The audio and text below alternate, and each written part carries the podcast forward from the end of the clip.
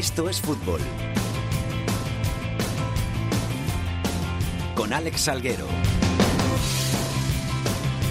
Hola, ¿qué tal? Muy buenas tardes a todos y bienvenidos una semana más a Esto es Fútbol, el rinconcito en cope.es para todo el fútbol de segunda, el fútbol de segunda B, el fútbol de tercera y el mejor fútbol femenino. Esta semana estamos de estreno, así que cuando terminemos colgaremos el programa en cope.es, en la nueva web de Cope que tiene nuevo diseño, nuevo formato y que se verá el programa con todo el colorido que seguro que, que los que lo escuchéis lo disfrutáis porque ya veréis que es una pasada la nueva web de, de Cope.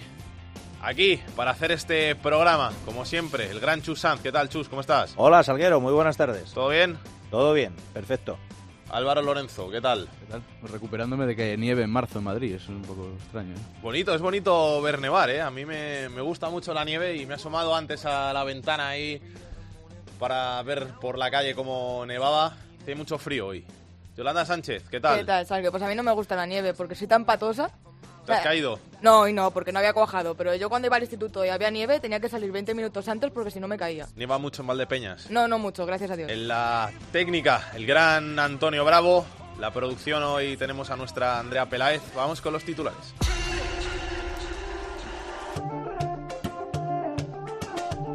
En segunda división, el Levante mantiene 18 puntos de renta sobre el tercero, el Cádiz. Los amarillos ganaron en Girona y se ponen a 8 de los catalanes en ascenso directo. Tenerife, Oviedo y un Getafe en, en crisis completan playoff con Huesca, Valladolid y Lugo al acecho. Por la zona de descenso, Mirandés sigue colista empatado con el Almería. Por delante está el Mallorca y el Rayo que cogió aire al ganar al Oviedo. Está a un punto de la salvación. Zaragoza, Córdoba, Alcorcón y Nastic quieren huir del peligro. En segunda B, en el grupo 1, espectacular ambiente en el Cultural Racing que acabó con un empate que beneficia al Celta B. Los tres están separados por dos puntos luchando por el liderato. En el grupo 2, el Albacete coge aire con los tropiezos de Leyoa y Toledo. El Fuenla quita el lugar de playoff al Castilla. En el grupo tercero se mantienen los cuatro primeros, aunque el Valencia Mestalla adelanta al Badalona en el tercer puesto. El Eldense podría descender este fin de semana. Y en el grupo 4 no ganó ninguno del playoff y siguen Lorca, Cartagena, Villanomese y Marbella. Y para la anécdota de la semana nos vamos a Teruel porque un modesto equipo de la provincia estuvo a punto de perderse su partido del pasado fin de semana por ejercer de buen samaritano. ¿Qué pasó, Dani Traver? Pues lo que pasó es que el Fuenesport de Teruel de Regional Preferente se dirigía hacia Zaragoza a jugar con su partido con el Casetas. El partido era a las once y media y a mitad de camino se encontraron un accidente de tráfico. Un accidente de tráfico que pararon ellos a socorrer, un coche volcado, otro fuera de la autovía. Total, que se retrasaron al llegar al partido. Llegaron a las 11.35. El partido tenía que comenzar a las once y media. El árbitro les esperaba a pie de autobús. Les dijo que no podían entrenar, que tenían que jugar directamente.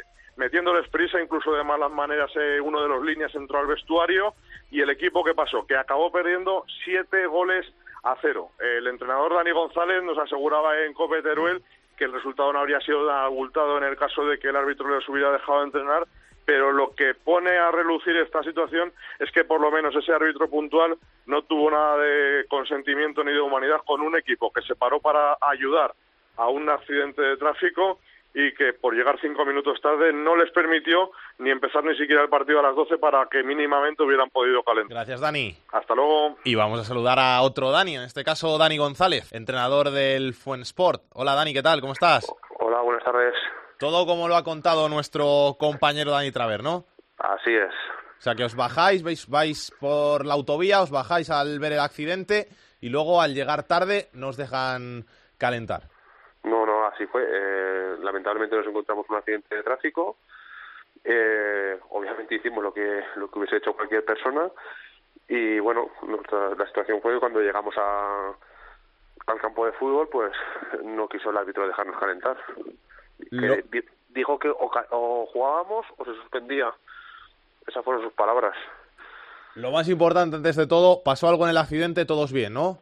Sí, sí, afortunadamente luego estaban todos bien, pero bueno, la primera la, pr- la primera imagen es eh, un co- coche volcado, el otro fuera de la autovía, entonces el susto es considerable. y luego cuando llegas allí y te encuentras con que el árbitro no te deja calentar, ¿qué les dices a tus chicos? Porque el tiempo justo para cambiarte y saltar a, jugar, ¿no? Sí, pues eh, los chavales lamentablemente pues escucharon toda la conversación y pues la cabeza no ha tenido ya ni para jugar ni, ni nada por el estilo. A eso le sumas el accidente que, que estuvimos socorriendo a, las, a los accidentados, pues dime tú si hay alguien que está preparado para, para competir en esos momentos. Claro, y luego encima si te lesionas, ¿qué pasa? ¿De quién es la culpa? Pues si te lesionas, eh, pues los chavales hay gente que estudia, hay gente que trabaja, hay gente que está sacando posiciones para para donde, donde te eh, eh, exigen pruebas físicas. Entonces, pues no sé de quién hubiese sido la culpa. Yo, yo no tengo claro, pero no hubiese tenido ninguna responsabilidad. ¿Vais a protestar ante la Federación de, de allí de Fútbol de Aragón o, o, elevar alguna queja o algo por, por tener que jugar de esta manera? No, no, no, no, no, no, no, no lo vamos a hacer porque he visto lo visto y después de, del comunicado que ha hecho el presidente del comité de árbitros, pues ellos le dan la razón a sus árbitros, pues oye, que se queden los tres puntos, que se queden su humanidad y, nosotros a lo nuestro. Eso, Dani, que en, en estos casos lo más importante es comportarse como una persona decente, ayudar, auxiliar a los que están en problemas y que el deporte en algunos casos como estos queda en un segundo plano. Muchas gracias, Dani. Gracias vosotros. Vamos con la segunda división.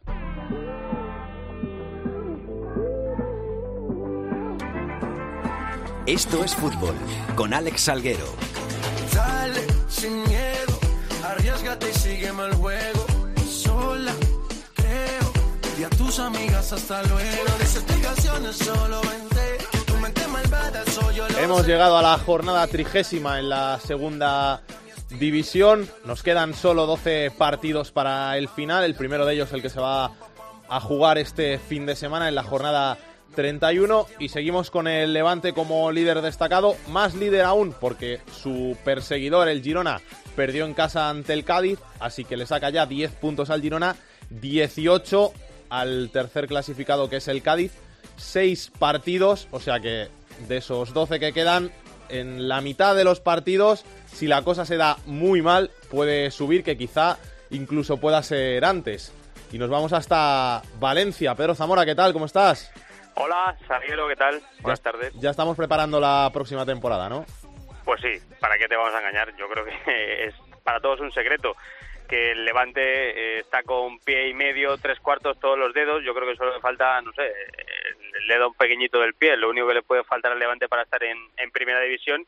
Y efectivamente, eh, buena prueba de ello es que, por ejemplo, el presidente del Levante, Kiko Catalán, está en China buscando patrocinadores para el año que viene y buscando acuerdos comerciales que el director deportivo, que Tito ya está trabajando en la confección de la próxima plantilla del año que viene y que todo el mundo eh, está pensando ya en primera división. Es verdad que los que mantienen un poco la calma son jugadores y cuerpo técnico del Levante encabezado por Muñiz, que ya sabes que es un hombre con bastante prudencia y que intenta frenar la euforia, pero es que los datos son demoledores el Levante, eh, si le diera por mantener esta racha con la que nos está sorprendiendo en los últimos partidos, es que como gane Salguero los próximos cuatro partidos, eh, posiblemente sea matemáticamente equipo de primera división en un mes. Así que hay que tener en cuenta que estas dos próximas jornadas hay enfrentamientos directos entre sus perseguidores, eh, pues es que todo se le pone de cara. Por decirte hasta el último detalle, es que hoy Muñiz ha entrenado con toda la plantilla. Los 23 futbolistas están sanos, no tiene sancionados, no tiene lesionados. Eh, parece, parece irreal, parece el mundo irreal, pero es que es así, es que todo le funciona perfecto al Levante. Hoy habéis tenido a Muñiz, ¿no?, en Deportes Cope Valencia. Sí, la verdad es que era una entrevista que llevábamos buscando bastantes semanas. Es un entrenador poco dado a las entrevistas y nos apetecía charlar con Muñiz. Ha estado en Deportes Cope Valencia, eh, como te digo, no ha querido echar cuentas. Es verdad que nos ha reconocido que hasta sus propias hijas y su mujer le reconocen cuando llega a casa que se relaje, que lleva mucha ventaja y que tiene que relajarse. También nos contaba una anécdota con un eh, amigo suyo que es muy futbolero, que le felicita cada fin de semana al que le dice eh, que tenga paciencia y su amigo le decía que no estás hablando con los periodistas, que estás hablando conmigo, con, mi, con, con tu amigo. Y él mismo le reconocía que estaba siendo un poco quizá demasiado prudente, pero yo me quedo con dos titulares. Uno, que quiere que el año que viene se mantenga el bloque, que por él se quedaría con todos los jugadores, algo que no va a ser posible porque el Levante, por ejemplo, tiene a varios futbolistas cedidos como el caso de Juan Muñoz. Y para mí, otro titular ha confirmado, lo vamos a escuchar en Cope Valencia, que el año que viene, pase lo que pase, le llame quien le llame, será técnico del Levante. Vamos a ver, yo mm, nunca me gusta hablar de futuro, ni de, pero no por nada especial, porque prefiero, prefiero conseguir los objetivos. Cuando consigamos el objetivo, yo estoy muy contento aquí. Entonces, mm, no tiene por qué haber ningún problema en nada. Nunca fallaré a un amigo o a alguien que me dio una oportunidad. ¿Algo más que contar, Pedro? Nada más, ese amigo es Tito, al que conoce de hace un montón de años y al que le ha dado su palabra de que el próximo año estará en primera división con el Levante. Un abrazo, allí te veremos en primera. Adiós. Tercer clasificado, como hemos dicho, el Cádiz, segundo es el Girona. El Cádiz que logró una valiosísima victoria en el campo del Girona el pasado fin de semana y hasta allí nos vamos. Rubén López, ¿qué tal? ¿Cómo estás? Hola, ¿qué tal, Alex? Muy buenas. Eh, pues no, hombre, no, no con la relajación que hay en Valencia, lógicamente, pero sí con mucha tranquilidad, las cosas como son, ¿eh? porque la verdad es que lo que consiguió el Cádiz el domingo ganando en un campo donde nadie lo había hecho, en Montilivi, con ese 1-2 en Girona, al equipo, al club le ha dado una, una bueno, no, no voy a decir una relajación como decía antes, pero sí una dosis de satisfacción por haber conseguido ya esos 50 puntos de los que llevamos hablando toda la temporada, pues enorme, ¿no? Satisfacción por haber conseguido ese objetivo que se marcaba el Cádiz en su regreso a segunda, que era el mantenerse como fuera y lo ha conseguido quedando todavía pues 12 partidos por delante, ¿no? Así que evidentemente ya la temporada del Cádiz es eh, buenísima, porque como digo, primer reto cumplido y ahora hay que ir a por el siguiente. Fíjate que la semana está siendo de hablar de ascenso, algo de lo que solamente hablábamos los periodistas en el último mes, porque veíamos la dinámica del equipo, veíamos los puntos que estaba consiguiendo eh, el conjunto de, Álvaro Cervera y, evidentemente ya se intuía que, el Cádiz podía luchar por algo más que la permanencia, pero siempre en el vestuario, siempre en los jugadores, siempre en el técnico, en el presidente, no quería ni hablar de ello, ni de playoff, ni de ascenso, y nada de nada. Bueno, pues mm, la victoria en Montilivi, que se celebró también en el césped y que evidentemente pues se ha celebrado muchísimo en el club, por lo que te decía antes, por esa permanencia, pues ha hecho que esta semana pues todo el mundo sí hable de, de ello, ¿no? Del que ahora hay que continuar, que hay que seguir ganando partidos, que hay que asegurarse el playoff de ascenso e incluso más, porque al Cádiz le separan ocho puntos del Girona que es segundo y que tiene esa otra pasa de ascenso directo a primera, y no se descarta aquí que ya incluso se pueda pillar a Girona, que aunque son muchos los puntos, son ocho, va a haber muchos enfrentamientos directos, como decía antes el compañero Pedro Zamora, va a haber muchos directos, de hecho este fin de semana, además del Cádiz-Tenerife, hay un Oviedo-Girona, nada más y nada menos, y el Cádiz se podría poner, podría poner a cinco puntos de esa segunda plaza, ¿no? Así que estamos en una semana de alegría por ese objetivo, pero también de ambición en el sentido de que hay que seguir sumando, hay que seguir ganando, pero sabiendo que ya la temporada del Cádiz es buena, pero que evidentemente se quiere algo más, que es la de la de conseguir mm, meterse por lo menos como mínimo en, en el playoff que sería un auténtico exitazo y fíjate el partido que tenemos aquí el domingo a las 4 ese Cádiz Tenerife que es otro encuentro contra un rival directo y contra un Tenerife que está cuarto en la tabla, así que evidentemente una nueva prueba de fuego de un conjunto que dio un auténtico golpe de, la mesa el pasado domingo en, en Girona. Muchas gracias, Rubén. Un abrazo. El partidazo de la jornada junto al Cádiz Tenerife es el Oviedo Girona. Carlos Llamas, ¿qué tal? ¿Cómo estás? ¿Qué tal? Muy buenas. Dura visita la de este fin de semana al Carlos Tartiere, el Girona que además viene herido después de esa derrota en casa ante el Cádiz. Sí, la verdad es que no es el mejor campo para visitar porque en el Carlos Tartiere el Oviedo es un equipo muy fuerte, un conjunto que es el tercer mejor local de toda esta categoría, de toda la segunda división, que en todo lo que va de año lo único que ha hecho es sumar victorias en el Tartiere y bueno, va a intentar aprovechar esa condición de equipo fuerte en su campo para intentar resarcirse otra vez de un mal partido fuera de casa. Parecía que el Oviedo había encaminado lo de fuera de casa, pero el otro día en Vallecas, mala imagen, derrota 2 a 0, derrota de las que duelen porque el Oviedo fue muy inferior al conjunto de Michel, al Rayo Vallecano, y el Girona eh, pues viene también de perder. Y claro, si a lo mejor eh, pierde por segunda semana consecutiva, se pueden generar ciertas dudas, aunque todavía el equipo de Machín, que está haciendo una gran temporada, mantiene una ventaja importante con los perseguidores. Desde luego que es un gran partido que va a contar con un gran ambiente, porque además el Oviedo celebra el cumpleaños número 91 y hay varios eventos durante la semana, hay varios actos y una fiesta, una carpa programada para horas antes del partido durante todo el sábado, así que el día va a ser eh, largo en Oviedo y en este caso para la afición asturiana, para la afición del Real Oviedo, esperan que otra vez su equipo, los jugadores de Fernando Hierro, logren una victoria en casa que, repito, el Oviedo en casa lo está ganando absolutamente todo en lo que va de año 2017. Gracias, Carlos. Un abrazo, Alex. Chus, ¿cómo ves estos partidos de la zona tabla de esta semana? Y al Levante, creo que ya en primera, ¿no? Sin dudarlo. Sí, bueno, eh, no es matemáticamente, pero bueno, se ve que, que, tiene un colchón muy grande para, para poder pinchar y que bueno, que, que, el año que viene no me cabe la menor duda de que el Levante va a estar en primera división. Respecto al Girona, pues bueno, eh, son ocho puntos, eh, tiene un buen colchón también, pero también te digo una cosa, eh, tiene que ir al Carlos Tartiere, que después del el partido que perdió contra el Rayo Vallecano, el Oviedo, pues saldrá con, muchas ganas, con, con mucha inquietud de poder seguir sumando y, y estar en playoff y que está la segunda muy difícil, muy complicada, que cualquiera puede ganar a cualquiera y de hecho vino, vimos como el otro día el Rayo Vallecano ganó al Oviedo y que hizo además un gran partido. Salguero estuve en el campo, lo pude presenciar y me gustó mucho este equipo de Mitchell, un, equipo con mucha profundidad, con mucha combinación, con mucho toque, eh, arriesgando, pisando mucho área.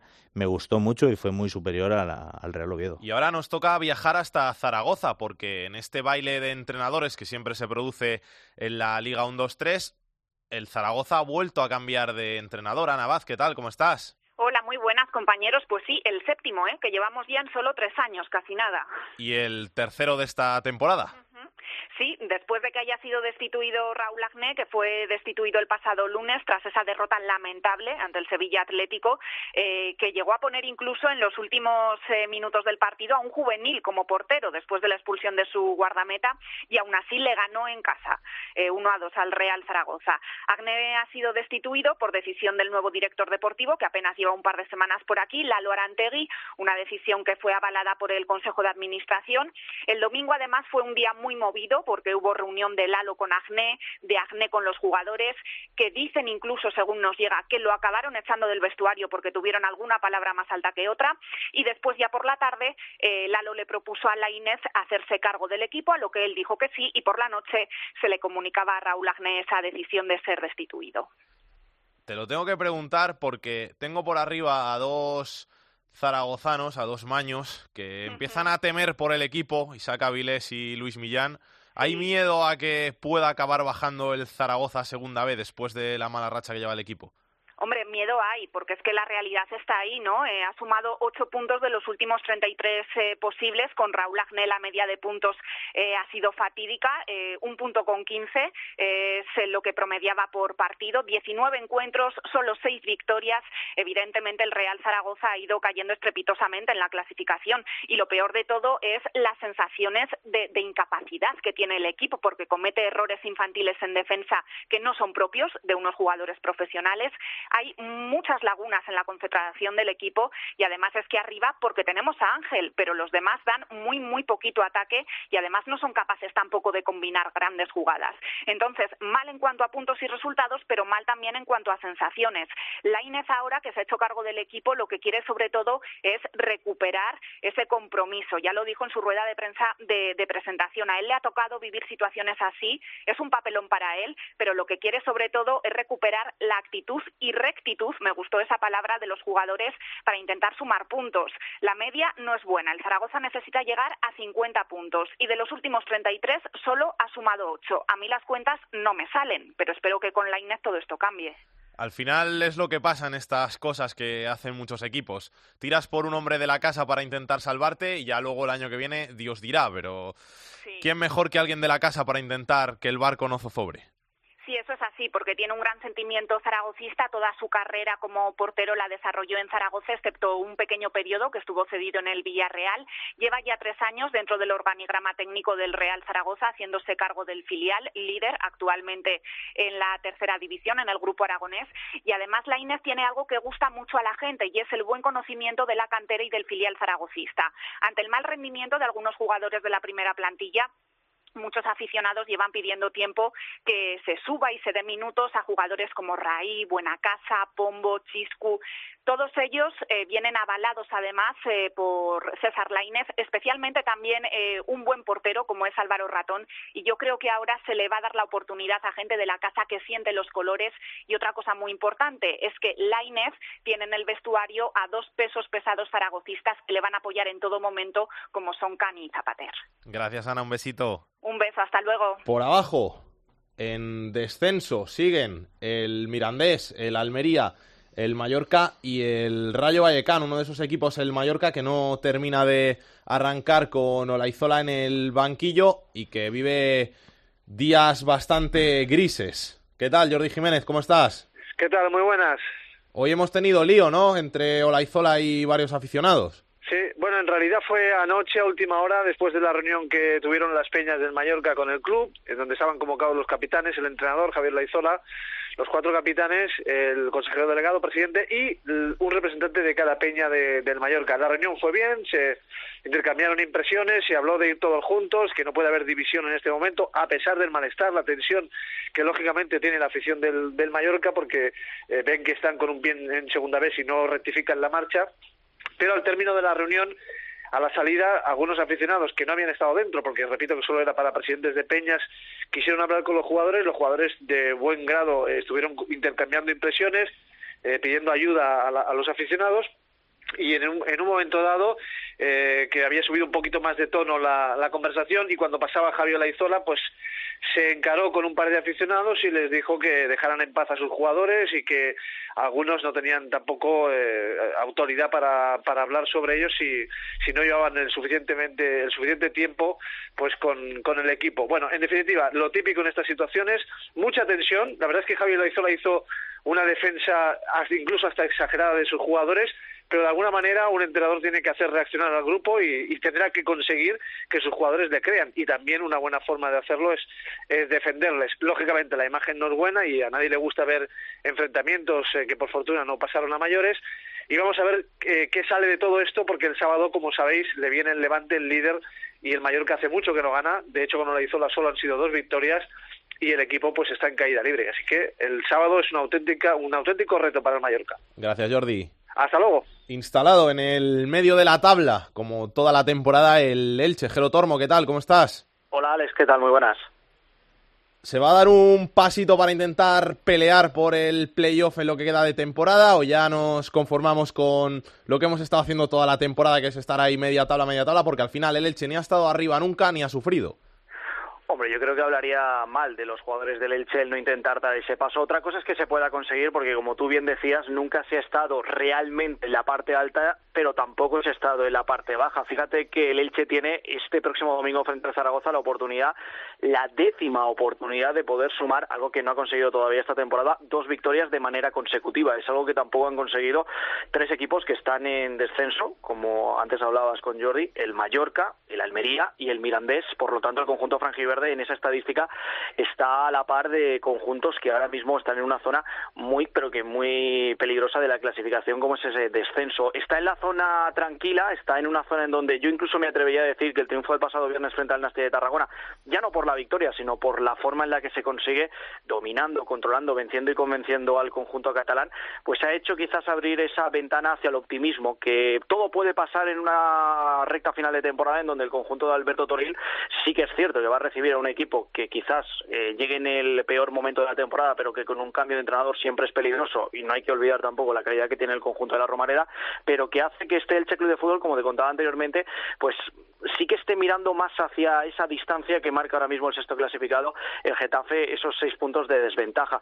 Es un Elche que lo tiene todo, al menos en cuanto a hombres y nombres se refiere para poder mirar hacia arriba, pero que en esa irregularidad que está encontrando durante este curso tiene su talón de Aquiles y que no le ha permitido pues todavía, pues como decías tú anteriormente, ni pensar en mirar hacia arriba, ni tampoco en tener que sufrir mirando hacia abajo. En lo extradeportivo se han calmado un poquito las cosas. Bueno, es que cuando hablamos de Elche, yo no sé lo que es la calma, ¿sabes? Porque realmente aquí parece que vivimos en un bucle constante, como tú dices, de, falta de, calma, en falta de tranquilidad. Eh, la verdad es que ahora mismo la situación institucional es eh, quizás de la mejor sensación, al menos en estos últimos tiempos, teniendo en cuenta pues que parece que ya se ha dejado aparcado todo lo que es ese sentimiento eh, derivado del descenso administrativo y que ahora mismo pues parece que intenta reconducirse a través de esa propuesta de convenio de acreedores que bueno, vamos a ver si acaba eh, sacando adelante el Consejo de Administración del Elche Club de Fútbol. Sí que es cierto que los acreedores la han aprobado con prácticamente un 70% de los votos a favor, pero claro, es que esa propuesta de convenio de acreedores que tiene dos opciones, eh, la habitual, la del pago de deuda con una quita importante, también tiene otra versión, que es la del pagar, el intercambiar, mejor dicho, la deuda por acciones al 100%. Eso haría que el expresidente del Elche de Fútbol, José Sepulcre, que por cierto tiene varios apoyos en cuanto a accionistas se refiere, fuera de nuevo otro de los máximos accionistas de la entidad ilicitana, lo cual no dejaría de ser una sorpresa, pero que sí que diría bastante bien poco del accionariado franjiverde, volviendo de nuevo a permitir a Sepulcre hacerse con las riendas del club, y ese porcentaje se tendría que aprobar por el gobierno valenciano en una ampliación de capital, algo que yo estoy convencido que el gobierno valenciano no lo va a permitir, que tiene participación dentro del Elche de Fútbol, eh, mediante un contrato que se firmó hace años, no lo va a permitir y por lo tanto ese convenio, esa propuesta de convenio habría que ver si ve la luz o no. Ya te digo, es una situación que ahora mismo nos tiene en stand-by, nos tiene en esa situación de no saber lo que va a pasar, así que bueno, yo me quedo con lo deportivo y espero que lo que pase sea que este próximo domingo el equipo le gane al Zaragoza. Gracias, Jero. Un abrazo, Alex. Vamos a ver qué nos cuenta Pedro Martín. El enfadato de Pedro Martín. Hola, Pedro, ¿qué tal? ¿Cómo estás? ¿Cómo estamos? ¿De qué tenemos que hablar hoy? Pues na, vamos a darle unos eh, alicientes al, al, líder, porque bueno, sí, ya sabemos que va a subir el Levante. Lleva una ventaja eh, sideral sobre el tercero, de casi 20 puntos. Entonces, ¿qué? Pues vamos, vamos a intentar darles un, un, unos objetivos de aquí a final de liga. Por ejemplo, batir el récord de puntos de segunda división que lo tiene el Deportivo en 91. Y aparte de ese, por ejemplo, después de haber después de las derrotas del Tenerife y del Girona en esta jornada, ya el Levante es el único equipo que no ha perdido en casa, pues a ver si completa la liga sin perder en su terreno, que en segunda división no sucede desde hace mucho tiempo, desde la temporada 95-96, en la que el Logroñés, entrenado por Juan de Ramos, subió a primera división eh, como subcampeón y que completó la liga con 12 victorias y 7 empates porque eran ligas de 20 equipos, no de 22. Así es que desde que la liga de segunda división tiene 22 equipos, ningún equipo ha terminado la liga sin derrotas en casa y el último ya en ligas de 20 fue el Logroñés temporada 95-96 hace más de 20 años a ver si ahora lo vuelve a conseguir el Levante. Gracias Pedro. Un abrazo.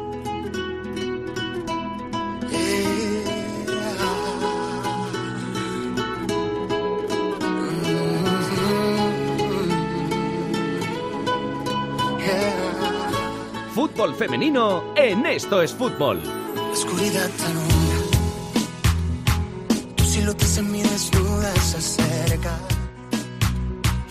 Y para hablar de fútbol femenino, como siempre, la directora de Área Chica, Andrea Peláez, ¿qué tal? Hola Alex, ¿qué tal? ¿Has visto cómo te recibo con Tuto Durán? Sé que te gusta, así que cada vez que vengas este año te voy a recibir con Ay, esta sí, canción. vale, me encanta, La me voy a poner fija. Me motiva para hablar de fútbol femenino. Bueno, esta, este fin de semana se va a jugar la jornada 23. Es una jornada especial porque se van a abrir dos estadios, eh, dos grandes estadios para que jueguen las secciones femeninas. Se va a abrir el sábado a las 5 el Eliodoro Rodríguez López, el campo del Tenerife, porque se juega el derby tinerfeño femenino allí, el Granadilla-Tenerife.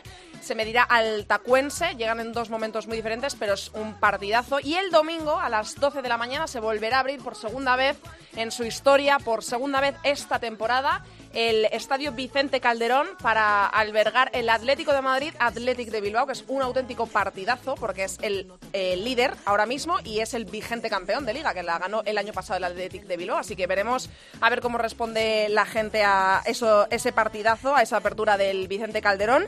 El segundo clasificado del Barça se va a medir a las 12 en el mini estadio, el Sporting de Huelva, el Barça, que ayer jugó Champions, los Sí. cuartos de final de la Champions, con muy buenas noticias porque ganó en Malmo, ganó al Rosengar por un gol a cero, tanto de Leila, que está que se sale, Leila fue la que marcó hace nada el gol que nos hizo campeonas de la Copa Algarve, y ha marcado también el gol que acerca un pasito más al Barça a esas semifinales. La vuelta será la semana que viene, el miércoles, a las 7 de la tarde en el mini estadio. Y también tenemos, no tenemos representación de equipos españoles aparte del Barça, pero sí que tenemos dos españolas, Irene Sí. Paredes y Vero Boquete en el PSG, que se mide eh, al Bayern. Se mide Vero Boquete a sus excompañeras y además no hay españolas, no son españolas, pero especial mención para el partidazo que es el Wolfsburgo Olympique de Lyon. Son los que más Champions tienen, tienen a las mejores jugadoras del mundo en sus filas. Es como, pues no sé con qué partido de fútbol masculino compararlo, pero Partidazo. un, un partidazo, un clásico, un, un- vamos, que hay que verlo. De hecho, se televisa aquí en España. Es eh, se juega hoy a las 8 y cuarto de la tarde, se televisa, así que quien quiera que lo vea, que es un partidazo. A ver si el Barça consigue meterse en semifinales. Sería la primera Ojalá. vez que un equipo español Sí. está en semifinales de la Champions. Harían, todavía, ¿no? harían historia y de hecho se cruzarían en caso de pasar y en caso de pasar el PSG de Irene y Ibero, se cruzarían entre ellos en semifinales. Así que ojalá pasen los dos y luego que gane el mejor y se plante en la final. Gracias, Andrea. A ti, Salgue.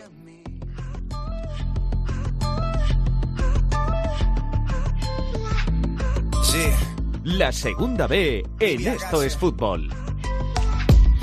First come and go, first come and go, go like the seasons. Vamos con la segunda B, vamos con Rubén Bartolomé, capitán de la segunda B. Hola, Rubén, ¿qué tal? ¿Cómo estás? Hola, ¿qué tal? Muy buenas tardes. ¿Disfrutaste el otro día en León? Sí, la verdad que sí, porque fue un ambientazo de dos aficiones, además de que vuelven a disfrutar, sobre todo la de León después de años muy malos, la del Racing que, que este año quiere volver a segunda y que no dejó de animar, y la verdad que un ambientazo en el Reino de León y un partido para, para disfrutar, de, aunque luego no hubiera reparto de goles, pero fue un buen partido. Vamos a empezar por ese grupo 1, que como tú dices hubo empate, reparto de goles allí en León, reparto de puntos, lo que hace que el Celta B se coloque en segunda posición. Sí, la verdad que el duelo entre los dos grandes favoritos del grupo 1 acabó en tablas, de eso se aprovecha un Celta B que esta jornada no, la siguiente tiene que visitar el Reino de León, así que al final se lo van a decidir entre ellos, porque sí que podemos hablar de que los tres equipos son ya equipos de playoff. No lo son eh, de forma matemática, pero sí que sacan tanto Celta de Vigo B como Racing de Santander 20 puntos y la Cultura Leonesa 22 con 24 puntos en juego. La verdad que son virtualmente de playoff y que podrían ser al final de esta semana y que solo quedará dirimir esa cuarta eh, esa cuarta plaza de playoff mientras entre los tres se juegan el, el título. La cuarta plaza de playoff que la sigue teniendo el Pontevedra pero que esta semana no fue capaz de, de sumar. Tampoco lo hizo la Ponferradina que cambia de técnico. Munitis deja su puesto a otro a un técnico mítico de segunda B que llevaba años un poco eh, lejos de los banquillos como Miguel Ángel Álvarez Tomé, pero bueno, un técnico que había estado en la Ponferradina, en el Zamora, en la Cultura Leonesa y que se conoce el grupo como la palma de la mano y a ver si le das un poco final a la Ponferradina. Y, y quien sí lo aprovechó un poco fue el Valladolid B, pero bueno, todavía lejos de- del Pontevedra, que tiene un, un buen margen, que además es un equipo muy sólido en casa y que, y que quiere amarrar esa cuarta plaza. Y si decimos que tenemos tres equipos eh, que prácticamente están, son de ya de playoff, pues también tenemos que decir que el Somozas es prácticamente de tercera, porque tiene que remontar eh, 13 puntos con 24 en juego, más lo que sumen sus, eh, sus rivales, lo tiene muy, muy, muy difícil. Un pelín más fácil, entre comillas, pero también lo tiene eh, muy difícil, es la Arandina, que tiene que recortar 7, y la verdad que cada semana que pasas es un poco más eh, complicado salvarse.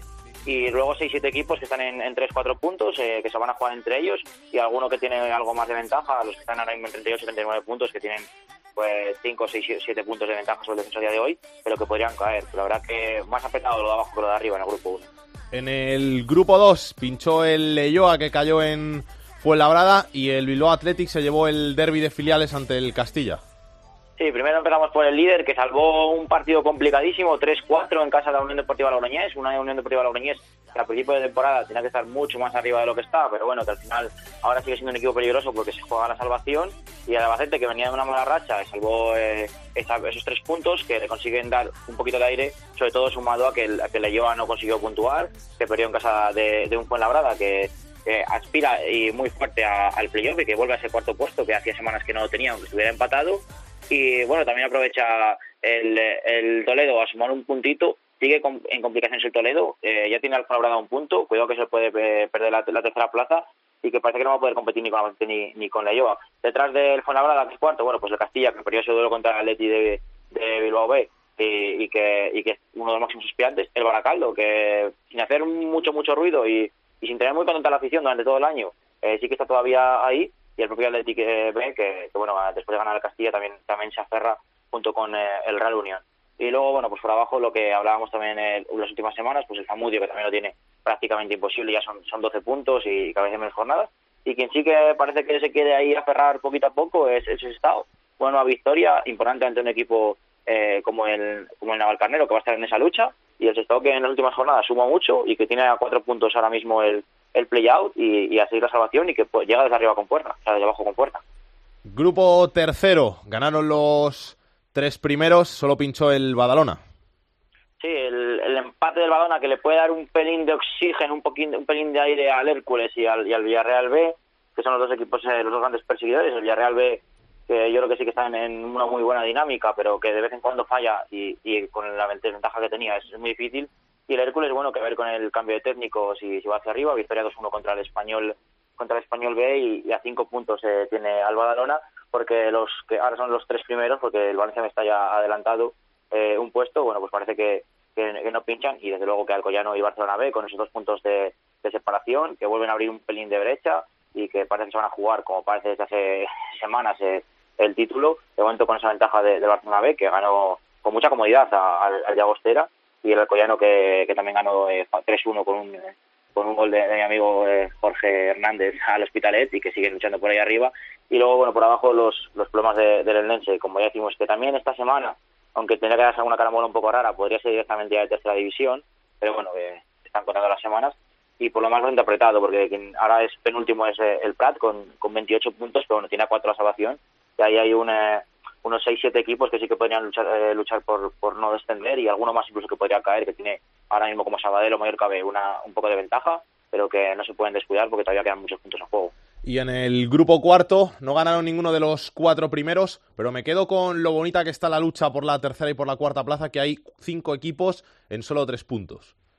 Sí, la verdad que no fue, fue una semana de bastantes empates en, en, en todo el grupo y eso ha hecho que, que no se muevan eh, mucho los, los, los, resultados ni la clasificación y, y eso también hace que, que la olla Lorca, bueno, pues sea cada un poquito más más campeona de grupo porque bueno parece que es el que mejor dinámica tiene y aprovecha que los demás no suman para para seguir eh, yendo hacia arriba. La Lorca que se mantiene el liderato cinco puntos de ventaja con el Cartagena y sabes como bien dices la lucha por la tercera plaza porque el Marbella sigue en caída libre empató en casa del San Fernando es cuarto empatado con el Villanovense que es tercero 50 puntos pero es que vienen Melilla Murcia y Mérida que están a un partido y bueno que no no se puede descartar yo creo que todavía nadie en este grupo porque hemos visto como equipos, por ejemplo, como el Real Murcia, que hace poco estaban ahí en mitad de la tabla, llegan y, bueno, todavía tenemos a, pues a Jumilla o a Granada B, sobre todo, que podrían acabar llegando, aunque están lejos, pero bueno, eh, con, con lo abierto que está este grupo, pues sí que sí que podrían llegar. Y tan bonita como está la tercera plaza, también está en la zona de abajo, porque en cuatro semanas, por ejemplo, puede pasar el Recreativo de Huelva de estar en descenso a salir como ha salido la undécima plaza, o equipos que estaban eh, más arriba eh, acabar cayendo como, Mancha Real, que llevaba semanas sin, meterse en puestos de descenso y acaba cayéndose ahí. Y lo que sigamos por abajo, bueno, pues el sanluqueño, que sí que ha dado mucha guerra y parece que se, se aupaba un poco a volver a luchar. Y una vez que ha llegado ya a pillar a los, a los equipos que tiene ahí delante, se ha vuelto a quedar en, en el puesto de colista. Y los problemas que llevamos hablando semanas del Jaén, que sigue en descenso con la situación extradeportiva como está y, y que es también muy complicado, un, un histórico ¿no? de, del fútbol de, de, segunda B, que están en muchos problemas los lagartos. Así que muy bonito para y por abajo, quizá el grupo más abierto por todos los sitios, el grupo cuarto. Hasta la semana que viene, Rubén. Hasta la semana que viene. A. Álvaro, ¿qué destacamos de esta segunda B? Hombre, como no hay que hablar de ese, de ese cultural Racing de Santander, sobre todo por el ambientazo que había. Luego el partido dejó un poco más que desear, pero claro, cuando se enfrentan la mejor defensa y el mejor ataque, a veces se anulan. Y luego de, de la situación de la Ponferradina, yo creo que es el ejemplo de todo lo que no debe hacer un equipo de segunda B en un año. Lleva ya tres técnicos, un equipo hecho para ascender con jugadores de calidad, pero que no está respondiendo, no ha estado en playoff ninguna jornada. Y ahora, bueno, han traído un entrenador de León de la casa para que por lo menos acabar bien la temporada, pero yo creo que las opciones de playoff son muy escasas en Ponferrada. Tú, Chus, algo que destacar, sobre todo él fue Labrada, ¿no? Sí, la verdad es que sí, pero pude presenciar un buen partido también en, en el Fernando Torres de Fuenlabrada, donde sí que la, las intenciones fueron, fueron muy claras de los dos equipos, que le dio a le el empate y que Fuenlabrada quería seguir sumando de tres en tres y que casi fue que al final el equipo que más arriesgó y que más quiso se llevó los tres puntos y que ahí sigue en el playoff y, y ha ido de menos a más. Y esos equipos siempre lo digo que son muy peligrosos cuando empiezan mal y acaban así de bien. Vamos a hablar del partidazo estrella de la pasada jornada, de ese Cultural Leonesa Racing de Santander y nos está escuchando el guardameta del Racing de Santander, Iván Crespo. Hola Iván, ¿qué tal? Hola, buenas tardes. ¿Qué tal fue el partido? Te pregunto primero por el encuentro, lo que esperabais. Bueno, pues al final eran dos equipos que, que nos jugábamos mucho, al final nosotros jugábamos fuera de casa, eh, perder nos hubiera apartado del título, nuestro objetivo era ir a ganar, pero sobre todo no perder para seguir con vida en los, partidos que quedaban y, luego pues bueno ellos el partido ellos tuvieron sobre todo la primera parte el, el control del el control del partido el dominio del balón apenas hubo ocasiones y sí que es verdad que la segunda parte los 10 15 primeros minutos tuvieron un par de ocasiones claras y, y a partir de ahí pues bueno nosotros conseguimos contragolpear un poco ya eh, les hicimos dudar tu- tuvimos algún, alguna llegada al área alguna algún disparo que por lo menos fue por puerta y, creo que sobre todo pues acabamos el partido físicamente muy enteros y jugando en su campo. Lo ha resumido antes mi compañero Álvaro de manera perfecta. El mejor ataque, la mejor defensa, se impuso la mejor defensa.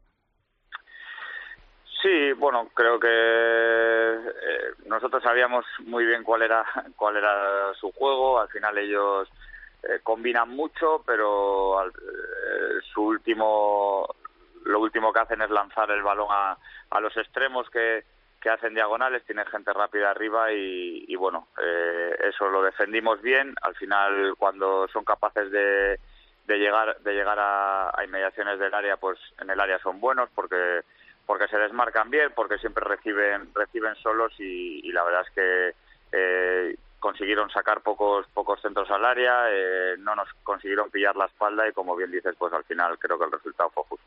El año pasado acabasteis metiéndose en la primera posición del playoff en la última jornada. Este año pelear e intentar por lo menos que si llegamos a ser primeros no, intentar conseguirlo un poquito antes por la tranquilidad de la gente sobre todo. Creo que no va a pasar eso. Al final somos tres equipos los que los que nos hemos distanciado. Eh, quedan ocho partidos. Ellos tienen enfrentamientos entre entre el Celta y la Leonesa dentro de dos semanas juegan en León, pero pero creo que que va a ser muy igualado. Seguramente los tres equipos perdamos algún punto por el camino y, y, y si no pasa nada raro, pues se va a decidir, si no es en la última jornada, pues será en la anteúltima. Ya has hablado, Iván, de, de la cultura leonesa, pero yo, que sigo bastante el grupo 1 de la segunda B, a mí me, me encanta cómo juega el Celta B. ¿Tú cómo, ¿Tú cómo lo analizas un equipo con tantos chavales, pero que hace tan buen juego? Bueno, creo que nosotros es el equipo que mm, mejor nos ha ganado, ¿no? Nos ganó 0-1 en, en Santander y, y la verdad es que, que fueron muy superiores. Eh, juega muy bien al fútbol, tiene sobre todo arriba eh, tiene gente pues mm, veterana para un filial como el Borja Iglesias que creo que, que se le queda muy pequeña esta categoría. Eh, tiene Lichan este el chico este que viene de Almería pues que es internacional con su país.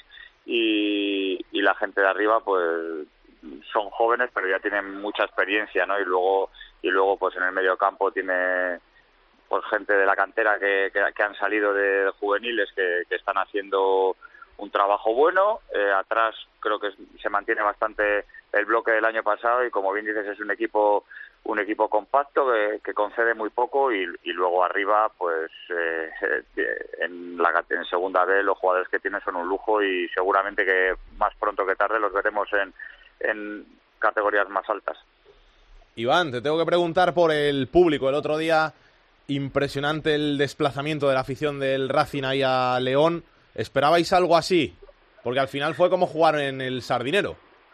Bueno, eh, esperábamos algo así, sobre todo porque se llevaba ba- dando bastante bombo a- al partido y, y se habían vendido un montón de entradas antes de, como 15 días antes ya se habían empezado a vender entradas y entonces sabíamos que, que iba a ir mucha gente. Yo creo que, que si hubieran vendido más entradas todavía hubiera ido más gente de Santander y la verdad es que faltando lo que falta, que aún faltan ocho partidos, eh, que, que tampoco te estabas jugando la temporada, pues, pues es de agradecer que, vayas a jugar un partido que está a un estadio que está a tres horas de Santander y que 5.000 personas vayan a animar a- a tu equipo, que eso creo que no pasa ni, ni en primera división. Y luego la última por mi parte. Tú eres de Santander. ¿Qué supondría para alguien como tú, de ahí de la tierra, subir a su Racing, devolver a su Racing a segunda división? Bueno, pues para mí creo que sería lo máximo, ¿no? Al final he venido este año al Racing, tengo 32 años, he sido socio del Racing durante 10, 12 años. Eh, para mí jugar en el Racing siempre ha sido un sueño. Este año, este año lo he conseguido y si por circunstancias conseguimos el objetivo del ascenso, pues, pues será un sueño inolvidable porque al final, pues eh, piensas que, que el tren se, se puede estar pasando y si eres capaz de cogerlo a tiempo y, y devolver al Racing, pues ayudarle a, devolver al sitio que, que como poco se merece, que es segunda división, pues, pues va a ser un orgullo y, y una gran satisfacción.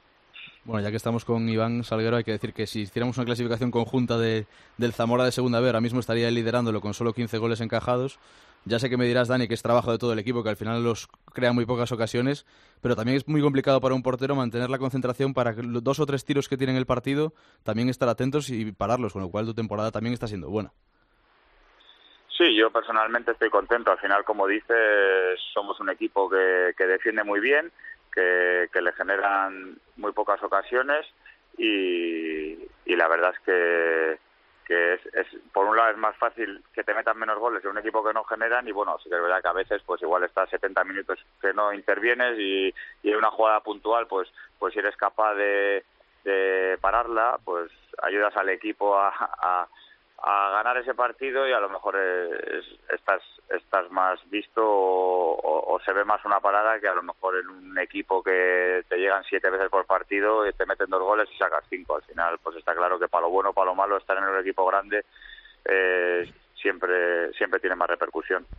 Hola, muy buenas tardes. Yo soy Chu Sanz y, y, no sé si estarás de acuerdo con, conmigo en una cosa. Esta cultural leonesa eh, sí que es cierto que cogió muy pronto el liderato, que sacaba muchos puntos, que es muy difícil mantenerse arriba todo el tiempo que él lleva arriba porque los equipos te empiezan a jugar de otra manera. Y fíjate lo que te digo, eh, al final eh, yo me decanto más por Celta de Vigo o por Racing que antes que la cultural leonesa, por la cultural leonesa y por el motivo que te he dado. No sé si estarás de acuerdo. Bueno, yo pienso... Que sobre todo se le va a hacer muy larga la temporada y ya se está notando que se le está haciendo larga. Está claro que en esta categoría, bueno, en todas, ¿no? Pero en esta categoría, en segunda, en la segunda B, el, en las segundas vueltas cuesta mucho ganar los partidos. Eh, todos los equipos se juegan algo, unos pues, juegan no descender.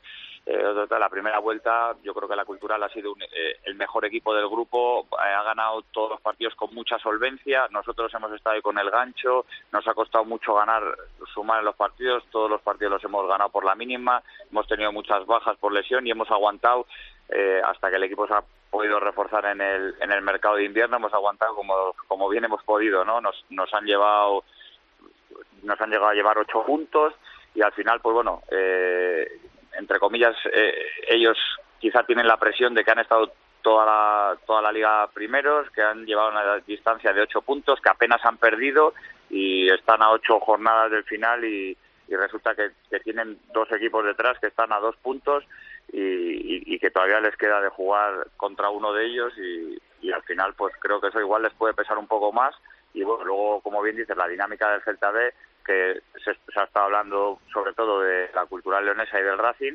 y, no hay que olvidarse que se han puesto segundos, que llevan un, unos números unos números buenísimos y, que, y que están yendo hacia arriba y, y, son y son muy peligrosos también. Gracias Iván, un saludo y que vaya todo muy bien. Muchas gracias por de verdad por tu paso por esto es fútbol y suerte para el Racing para la temporada y a ver si conseguís el ansiado ascenso. Muy bien, ojalá así sea. Muchas gracias. El rival del Racing de Santander, como hemos dicho, era la Cultural Leonesa y tenemos al otro lado del teléfono a su segundo entrenador, Abel Mourelo. Abel, ¿qué tal? Hola, buenas tardes. El partido del otro día contra el Racing, lo esperado o al final el empate sabe más a derrota porque no conseguís abrir esa brecha y aprovechar la oportunidad en casa contra el perseguidor? No, derrota, derrota para nada. Yo creo que, el partido sí que es cierto que, transcurrió por, por los por los cauces que nosotros teníamos teníamos bastante pensado, ¿no? O sea, nosotros sabíamos que, el Racing eh, no iba a exponer, que iba a venir al, reino a, no exponer y a esperar, pues, pues eso, pues que fuera pasando los minutos y a raíz de que los partidos se van haciendo se van haciendo largos ellos van creciendo no Eh, a partir de ahí nosotros preparamos el partido precisamente para evitar eso primero para ser eh, lo que somos cada semana que es que es ser protagonistas eh, durante los 90 minutos del juego y sobre todo siendo protagonistas evitando evitando o contrarrestando los, puntos fuentes del Racing que es en esos momentos de recuperación con, con jugadores por fuera y en última línea avanzados pues de una calidad suprema vamos Lo bueno es que en este caso seguís primeros, seguís con dos puntos de ventaja sobre los perseguidores y que dependéis de vosotros para esos ocho partidos que quedan para acabar la liga en la primera posición. Sí, eso está claro. Eh, Nosotros lo tenemos muy claro, dependemos total y absolutamente de nosotros. Eh, en, en uno de los casos de, de los dos equipos que vienen detrás, que es el Celta B, que como, como estaba escuchando a Iván, eh, parece que nadie, que nadie haya contado con ellos y es un equipo que viene de menos a más, realizando un fútbol eh, realmente vistoso y, y, y preciosista y a partir de ahí pues eh, dependemos de nosotros. Eh, yo creo que el partido del otro día, el empate, eh, si para el Racing es bueno, para nosotros es mejor porque nos, nos sigue dejando en el primer puesto y, dependiendo de nosotros y sobre todo porque porque yo creo que, que después de, de bueno lo que se ha comentado que se habíamos pasado un pequeño bache perdiendo puntos y tal yo creo que las últimas semanas el equipo ha vuelto a recuperar la esencia ha vuelto a recuperar su identidad y evidentemente en este último en este último tramo de temporada eh, el equipo va a mostrarse eh, 100% fiel a lo que ha sido las, las 30 jornadas que van de liga. ¿Cómo es jugar con ese ambiente en las gradas? Porque al final os habéis enfrentado al Real Madrid en la Copa, pero es más bien un partido de fiesta el de la Copa del Rey por, por lo difícil que es pasar la eliminatoria, pero en este caso jugándose tanto como es jugar con tanta gente.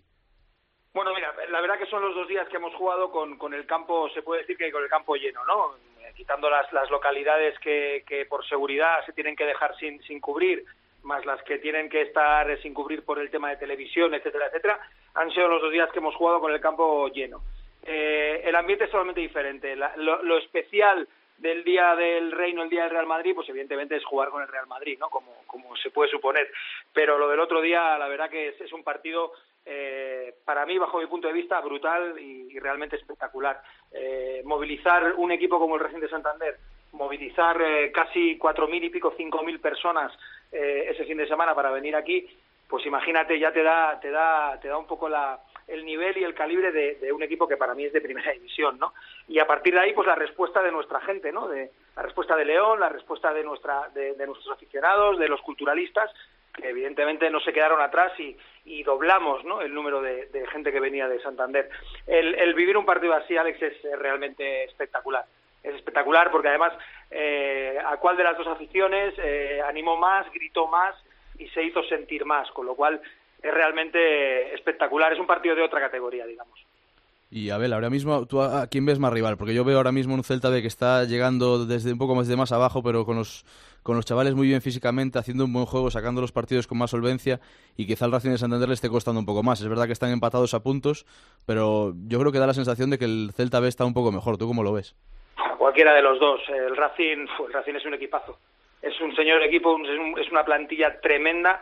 Eh, como comentó bien el míster el, el- el domingo después del partido, eh, tanto el nuestro, tanto Rubén como, como Ángel, yo creo que, que son dos estilos totalmente diferentes, igual de eficaces, igual de eficientes, eh, y, y realmente el Racing es un, un equipazo, ¿no? Eh, puede parecer que, que le haya costado más hasta un determinado punto de temporada ganar los partidos, pero pero últimamente eh, la verdad que está ganando con bastante solvencia, con bastante autoridad. Y el Celta, pues como tú dices, tiene un estilo y una identidad mucho más parecida posiblemente a nosotros. Es un equipo que le gusta ser protagonista con balón, que expone más, con lo cual, pues eh, posiblemente eh, eh, los dos, dentro de cada uno su estilo, son rivales eh, a la par. ¿eh? Yo creo que, que la ventaja que tiene el Racing es que ya ha pasado los enfrentamientos directos con los dos. Y, y bueno, la pequeña desventaja que podemos tener nosotros es que nos viene, nos tiene que, que visitar el, el Celta de Vigo todavía, ¿no? Pero bueno, con la ventaja también, dentro de esa desventaja, valga la redundancia, con la ventaja de jugar en el reino y, y de saber que, que, que, bueno, que, que somos capaces y tenemos argumentos y, y procesos futbolísticos como para, para ganar ese partido. ¿Estáis ya pensando en el playoff? Porque este fin de semana os podéis ya meter matemáticamente ya clasificaros. somos conscientes somos conscientes dentro del vestuario y de la plantilla somos conscientes de que de que con creo que son dos puntos más matemáticamente aseguramos el playoff con lo cual yo creo que ya para la entidad, para el club, para la cultural y para León ya es un éxito. Eh, cuando el planteamiento eh, de principio de temporada era, bueno, vamos a ver si, si nos metemos en playoff y era el objetivo, ¿no? El, meterse en playoff. Conseguir ese objetivo planteado de inicio de temporada a ocho jornadas del final o a siete jornadas del final en este caso, pues la verdad que, es todo un éxito. El pensar en el playoff, eh, pues no, la verdad que no. Estamos, somos conscientes de que nos quedan ocho finales, de que vendemos de, de nosotros y también somos, somos también eh, estamos muy, muy, muy atentos a que, a que, a que el quedar primeros, evidentemente, pues te facilita mucho más las cosas. Pues Abel Mourelo, segundo entrenador de la Cultural Leonesa, muchas gracias por tu paso por estos fútbol y lo dicho antes con Iván, suerte para lo que queda de temporada y a ver si conseguís el ansiado ascenso. Pues a veces es verdad, le damos una alegría a esta ciudad que, que tan ansiosa está de, de, de ver fútbol de, liga profesional y gracias a vosotros por, por, por contar con mi presencia en el programa. El otro partido estrella de la jornada era el que enfrentaba en Cartagena al equipo local, al Cartagena y al Real Murcia, ese derby de la comunidad murciana que acabaron llevándose los visitantes. Maite Fernández, ¿qué tal? ¿Qué tal? Imagino que un poquito triste por la derrota de tu Cartagena, ¿no? Bueno, más, más yo que más que yo los aficionados que tenían depositadas muchísimas ilusiones, date cuenta que sí, al final a pesar de que no había días organizado del Murcia, sí que es verdad que vinieron unos 600 aficionados del Murcia, pero había 1.376 personas en el campo, yo creo que incluso se quedaron un poco, un poco cortos porque se veía prácticamente el estadio cerca de, del lleno y se llevaron una decepción. El, equipo no fue lo, lo que se esperaba, el Murcia ganó justamente, pero yo creo que de ese error tienen que aprender porque queda un final de temporada fantástico con el Cartagena con ocho puntos por encima del quinto clasificado y hay que mirar más lo bueno que lo malo porque además este fin de semana llega otro partidazo que me acuerdo que en la primera cuenta nos llamasteis y que fue cuando el Cartagena empezó a coger esa racha bueno, empezó bien la temporada pero cogió esa racha y, y enganchó al Marbella que entonces era líder. Pues vamos a hablar con uno de los jugadores que estuvieron el otro día en el partido, uno de los jugadores del Cartagena, Quique Rivero. Hola Quique, ¿qué tal? Hola, buenas. ¿Todo bien? Sí, sí, muy bien. Un poquito tristes por la derrota, semana dura, ¿no? En el vestuario. Sí, además por la repercusión que tiene el derby, pues un poco un poco más dura de lo, de lo habitual la derrota, la derrota, pero bueno, ya ya pensando en el, en el próximo domingo. Hay que pensar en ese partido del domingo porque hay que intentar seguir ahí peleando por, por mantenerse en el playoff y porque viene el siguiente rival directo del Cartagena en estas posiciones altas de la tabla, el Marbella. Sí, claro que sí, es, es un partido que, que, si ganamos pues sumamos nosotros y ellos dejan de sumar, pues la distancia se aumenta, así que tiene valor doble. Maite, ¿qué le quieres decir a Quique? Bueno, pues aparte de animarles más, que yo creo que, que les estamos encontrando motivados esta semana, sí que recordará perfectamente que el Cartagena empezó muy bien la temporada, pero el partido clave yo creo que fue el partido del Marbella aquí en casa, la mejor noche que ha tenido, un golazo además de Arturo que últimamente es eh, un poquito el que está teniendo esos problemas de, de cara a gol. Imagino, Quique, que aunque hayan cambiado de entrenador y haya cambiado muchísimo el Marbella, la idea es repetir aquello. No sé si en cuatro minutos como eh, solucionasteis el partido de la guida, pero sí que tiene que ser un partido otra vez que, que marque una, un cambio de tendencia, ¿no? Sí, creo que aquel partido creo que fue el primero en el que demostramos realmente a nosotros y, y a la gente que podíamos hacer cosas importantes esta temporada y, y bueno esperemos repetirlo esta esta semana además pues eh, con, con, como nos televisa pues pues queremos que, la gente que la gente nos vea que, que estamos bien que, que nos recuperamos rápido y que y que como como venimos demostrando queremos hacer cosas cosas importantes quitarle las dudas a la gente, ¿no? Que es lo, lo, más importante ahora, que después de estas derrotas la gente empieza a dudar, empieza a tener miedo de ¿y si nos caemos? ¿y si ahora esto afecta? Hay que dar un golpe de mano. Sí, creo que sí. Eso, eh, por la poca experiencia que tengo, creo que le pasa más a la, a la gente que, que a los propios jugadores. Al final los resultados te hacen dudar de cosas que, que de las que no tienes que dudar, porque, porque realmente nosotros sabemos que, que estamos trabajando bien, que, que se están haciendo bien las cosas, que sí que es verdad que hay, hay días peores y, y días que, que hay que corregir muchos errores, pero, pero creo que este es el camino, que, que si seguimos así eh, la pelota entrará, eh, la superioridad de, que, que, plasmamos en los partidos se, se transformará en resultados y, y, que, y que este es el camino. Maite. Y que evidentemente, bueno, pues cinco puntos se ven como mucho, pero supongo que el vestuario mantiene la ilusión por luchar hasta esa última jornada por esa primera plaza, ¿no? Sí, sí, claro que sí. Nosotros queremos quedar lo más arriba posible. Ahora mismo, pues sí que es verdad que cinco puntos parecen muchos, pero pero en dos horas esos cinco puntos se, se pueden convertir en, en dos o se pueden convertir en ocho. O sea, esto cambia, cambia en dos horas cambia mucho y, y queremos estar preparados para que, para que cuando cambie a nuestro favor, pues, pues aprovecharlo. Y la última te la dejo también a ti, Maite. No, pues eh, yo sé que a ellos no les gusta pensar mucho en, en el playoff porque además no está asegurado porque quedan muchos partidos todavía pero Quique, el juego del Cartagena, que últimamente, bueno, pues no está teniendo el fruto con, con el gol, es, eh, yo creo que, que de lo mejor de la categoría. A doble partido el Cartagena está preparado para ganarle a cualquiera, sea primero o no.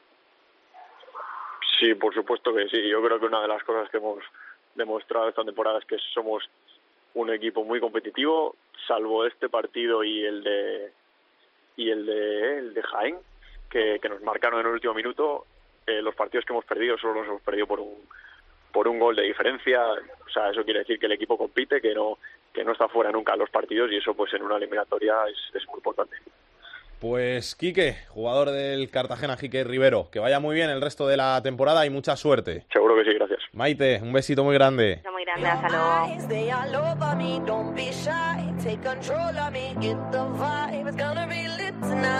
Tercera división.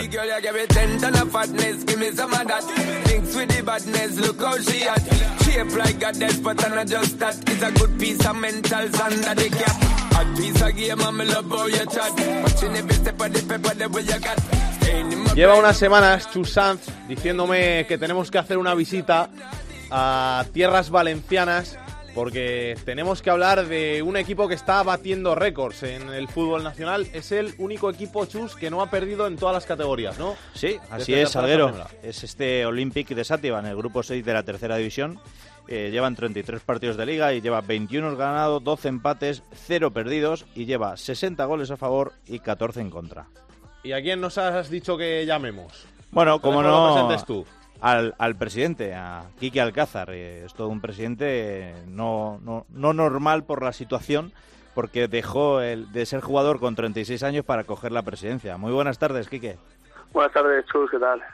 Todo bien, inmejorable, ¿no? Quique, el, el equipo esta temporada, más que por esos 75 puntos que lleváis, más que por los partidos que lleváis invictos, porque vais primeros y con una buena ventaja sobre los perseguidores para intentar el ascenso a Segunda División B. Bueno, eh, la verdad que sí, la verdad que no esperábamos en ningún momento eh, ir tan bien. Queríamos ir bien eh, ir todo el año arriba porque era el objetivo después de, de una temporada con un poco de mala suerte al final, porque al final descendimos eh, en el, en el play-out, eh, en, el, en el partido de vuelta prácticamente, ¿no? Ahí en Leyoa. Y, y la verdad que un poco, una temporada un poco injusta, ¿no? Aunque bueno, podía pasar porque fue una temporada un poco revuelta, era normal, era la primera temporada de este nuevo proyecto. Y, y bueno, pues eh, eh, hicimos un proyecto a los, al- a, los tres días con la modificación de lo que pretendíamos eh, el año anterior de intentar volver a la categoría eh, lo antes posible. Pero bueno, siempre partiendo de la base de, de con sensatez, haciendo las cosas bien, no volviéndonos locos eh, como pasa otras veces, de que bajas y entonces hay que fichar a todos los futbolistas de la categoría de la que vienes y firmar 15 jugadores de la superior categoría para, para competir y al final siempre te equivocas. Encima en un grupo duro, ¿no? Porque además está el Castellón, que como tú dices es uno de esos equipos que está obligado a subir año a año. Tenéis el Villarreal C, que siempre es un equipo con muy buenos jugadores, el filial del Elche, que en grupos así tan, tan fuertes es difícil hacer lo que estáis vosotros haciendo.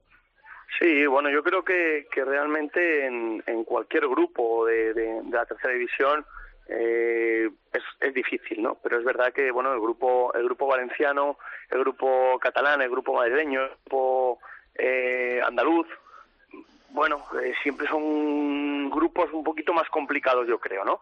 Y es verdad que aquí en, en, el Valenciano pues tenemos equipos muy muy potentes y, conseguir esto, pues bueno, eh, creo que es difícil, es difícil, pero, pero bueno, hemos hemos acertado en la parcela deportiva, el director deportivo ha acertado plenamente. Eh, hemos tenido también cierta parte de suerte durante partidos que, que se podían haber escapado y al final no se han escapado, con esos momentos malos de la temporada que sueles perder, pues nosotros no hemos perdido, por menos has empatado y, eso te permite el estar semana a semana allá arriba. Eh, Quique, eh, yo quiero que nos, eh, nos contestes a una cosa aquí en, en Cadena Copa y sobre todo en estos fútbol. ¿Cómo, cómo se lleva un jugador eh, joven, porque relativamente eres joven, eh, que está jugando, que en los últimos años incluso jugó el Salguero eh, la Copa del Rey en el Santiago Bernabéu con el, con el Olympic de Sátiva. Y de repente se hace uno presidente. ¿Cómo se, cómo se lleva eso?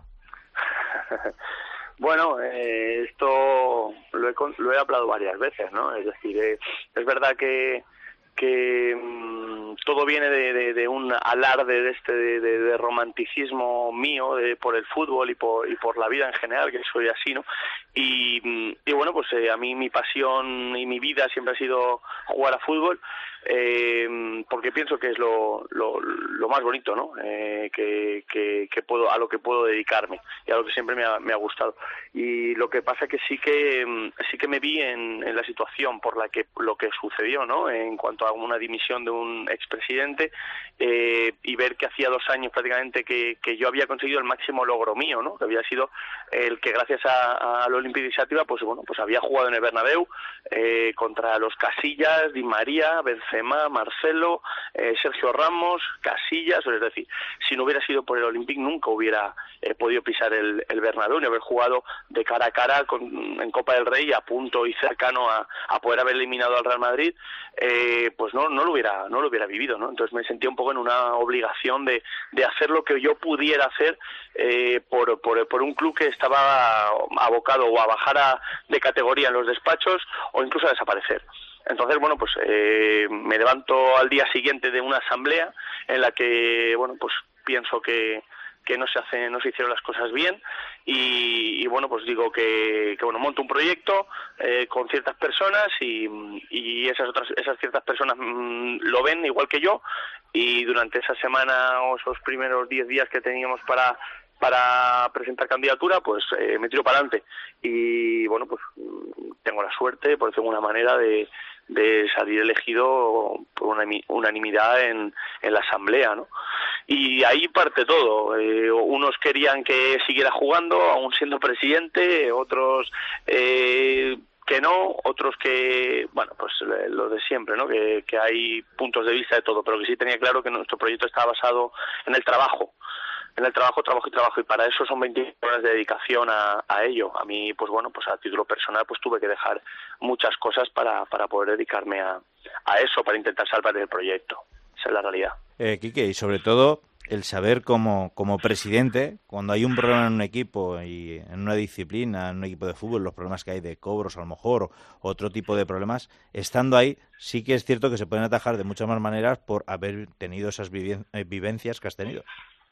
Bueno, sí, yo creo que eh, todos los que hemos jugado a fútbol a, un nivel superior, a un nivel profesional, ¿no? Semiprofesional, profesional, eh, nos hemos encontrado con presidentes. Eh, eh, esto lo, lo, lo podrá contar cualquier cualquier futbolista prácticamente, ¿no? Siempre tienes ahí en algunos momentos pues ciertos presidentes que no son presidentes de fútbol, que no han pisado un vestuario y que no saben realmente lo que se cuece dentro de un vestuario, ¿no? Y cuando hay momentos duros, momentos complicados, que los futbolistas nunca quieren perder. O sea, yo no conozco ningún futbolista que salga al campo a perder.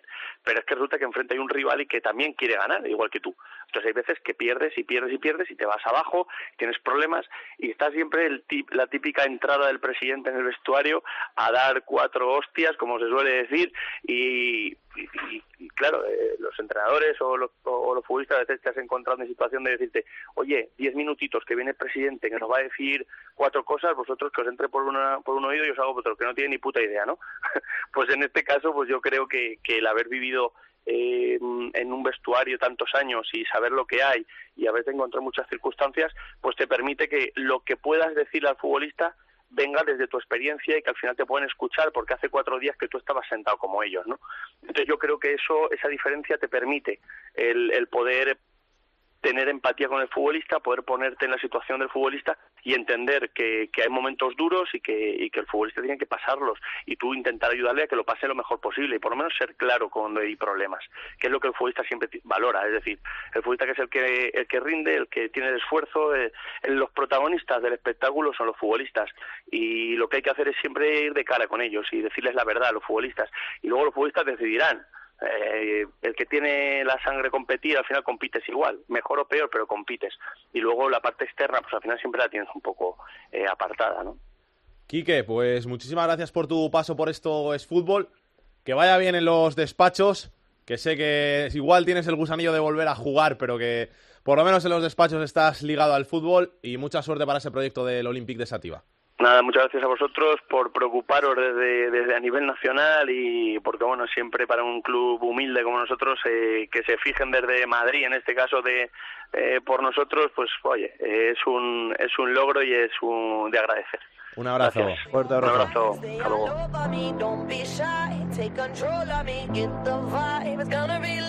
Pepe Barreales, tengo que preguntarte por la tercera división, que hace mucho que no hablamos y ya vamos por la jornada 30. Buenas tardes, familia. Pues hacía unos cuantos programas, sé que no hablábamos, pero como me gusta que antes de un servidor haya entrado el presidente del único equipo de tercera división que aún no ha perdido ningún partido y ojalá ascienda ese Olympic de porque a estas alturas seguir sin perder ningún partido es digno de loa. ¿eh? El anterior equipo, que estuvieron muchas jornadas ahí peleándose y mirando cada jornada a ver si perdía uno, a ver si perdía el otro, que estaba invicto, era el Langreo, que caía hace dos jornadas ante el Sporting B, líder del grupo asturiano y que tiene una pinta, el final sportingista espectacular, ¿eh? De volver a segunda división B. Pero hay cositas que contar, ¿eh? Por ejemplo, ya hay tres equipos clasificados para el playoff. Son la gimnástica de Torrelavega en el grupo cántabro, la gimnástica segoviana en el grupo de Castilla y León y Las Palmas Atlético. Ya tres equipos clasificados, casi nada. Hay un partidazo este fin de semana en el grupo catalán. El Olot, el líder, caía 2-3 ante el San Andreu, que se ha metido cuarto, aprovechando el empate de Lasco, que era cuarto, y baja a la quinta posición. Fue el partidazo ¿eh? de la jornada, y ahí el Olot perdía en casa. Y el grupo madrileño, hablando de partidazos, está todo en un pañuelo. El líder, el Móstoles, perdía 1-2 ante el Atlético de Madrid B, el segundo, el Unión Adarve, empataba 1-1 ante el Internacional y todo se comprimía mucho más porque ganaban los de atrás y del primero, del líder del Móstoles al sexto, el Atlético Pinto, están en cinco puntos, ¿eh? del primero al sexto. Está emocionantísimo el grupo madrileño. Y algo que me, que me gusta, que me llama la atención, que sucedió el pasado jueves en un partido que se había aplazado en su día por la nieve, 1-1 entre la Almansa y el Guadalajara.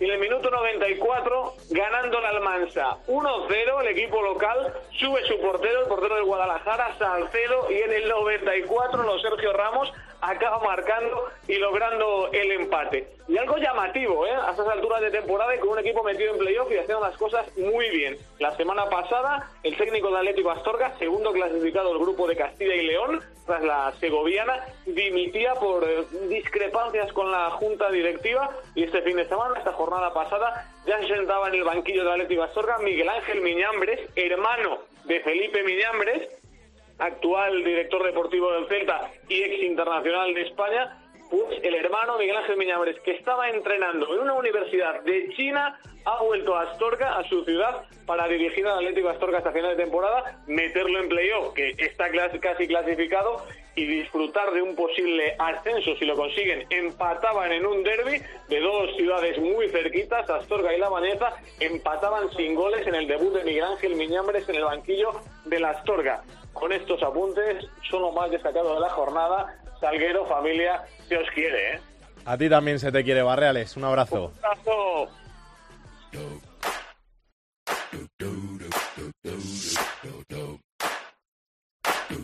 Álvaro, ¿qué tienes apuntado en la agenda de la semana? Pues muchos partidos interesantes. Salguero en segunda, el Oviedo y Girona destacamos. Los de Fernando Hierro, que son quintos, reciben a un Girona que tras perder con el Cádiz tiene que luchar por mantener su ventaja sobre los equipos de playoff. En la categoría de bronce, muy interesante también Celta B Ponferradina, con el Celta luchando por el liderato y el Aponfe ya sin Munitis en el banquillo. En el grupo 2 también buen partido, Albacete fue en Labrada primero contra cuarto. En el tercer grupo, derby de filiales Valencia-Barça, tercero contra primero. Y en el grupo 4, mira casualidad, duelo de playoffs doble, Villanovense-Lorca y como hemos dicho ya, Marbella-Cartagena. En tercera división destacamos en el grupo cántabro, el tropezón, el segundo recibe al líder la gimnástica de Torrelavega, que ya decimos que está clasificada para los playoffs. Y en el grupo de La Rioja, Logroñés, Sociedad Deportiva Logroñés, Calahorra se miden empatados a puntos en la cabeza de la tabla. Y por último, en la Liga Femenina, Liga Iberdrola, el partidazo es el Atlético líder contra el Atleti de Bilbao, quinto.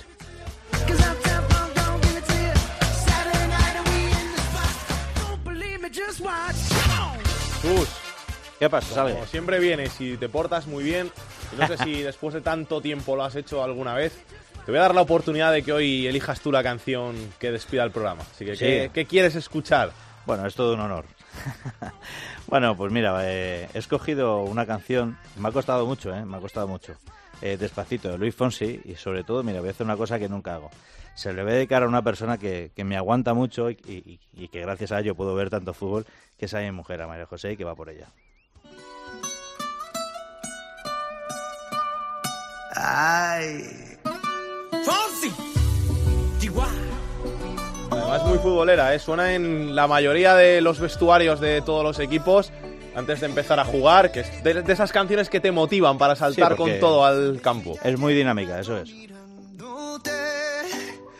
Tengo que bailar contigo hoy. Vi que tu mirada ya estaba llamándome.